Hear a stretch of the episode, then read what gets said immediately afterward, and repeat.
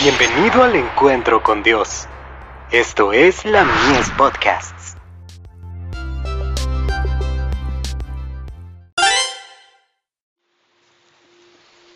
Recibiréis poder. Samuel.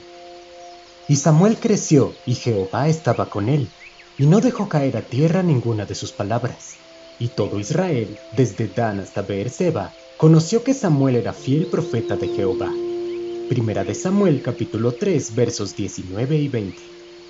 Durante los años transcurridos desde que el Señor se manifestó por primera vez al hijo de Ana, el llamamiento de Samuel al cargo profético había sido reconocido por toda la nación.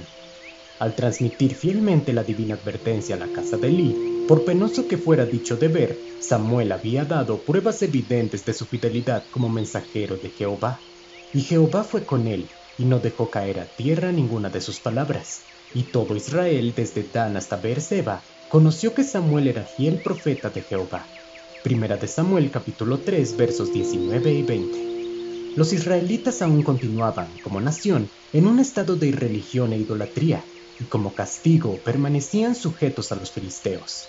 Mientras tanto, Samuel visitaba las ciudades y aldeas de todo el país, procurando hacer volver el corazón del pueblo al Dios de sus padres.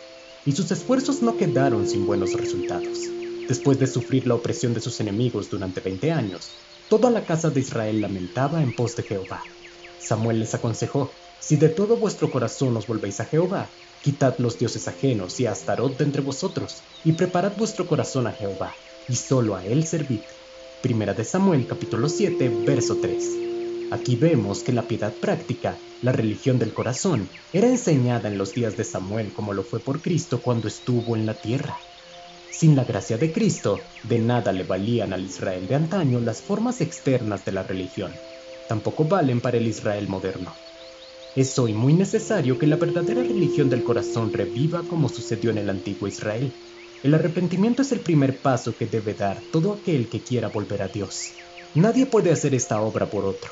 Individualmente debemos humillar nuestras almas ante Dios y apartar nuestros ídolos. Cuando hayamos hecho todo lo que podamos, el Señor nos manifestará su salvación. Historia de los Patriarcas y Profetas, páginas 639 y 640.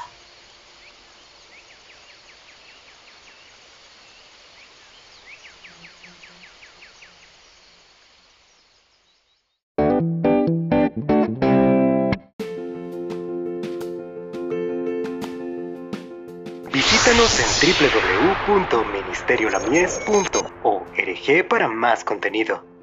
Dios te bendiga.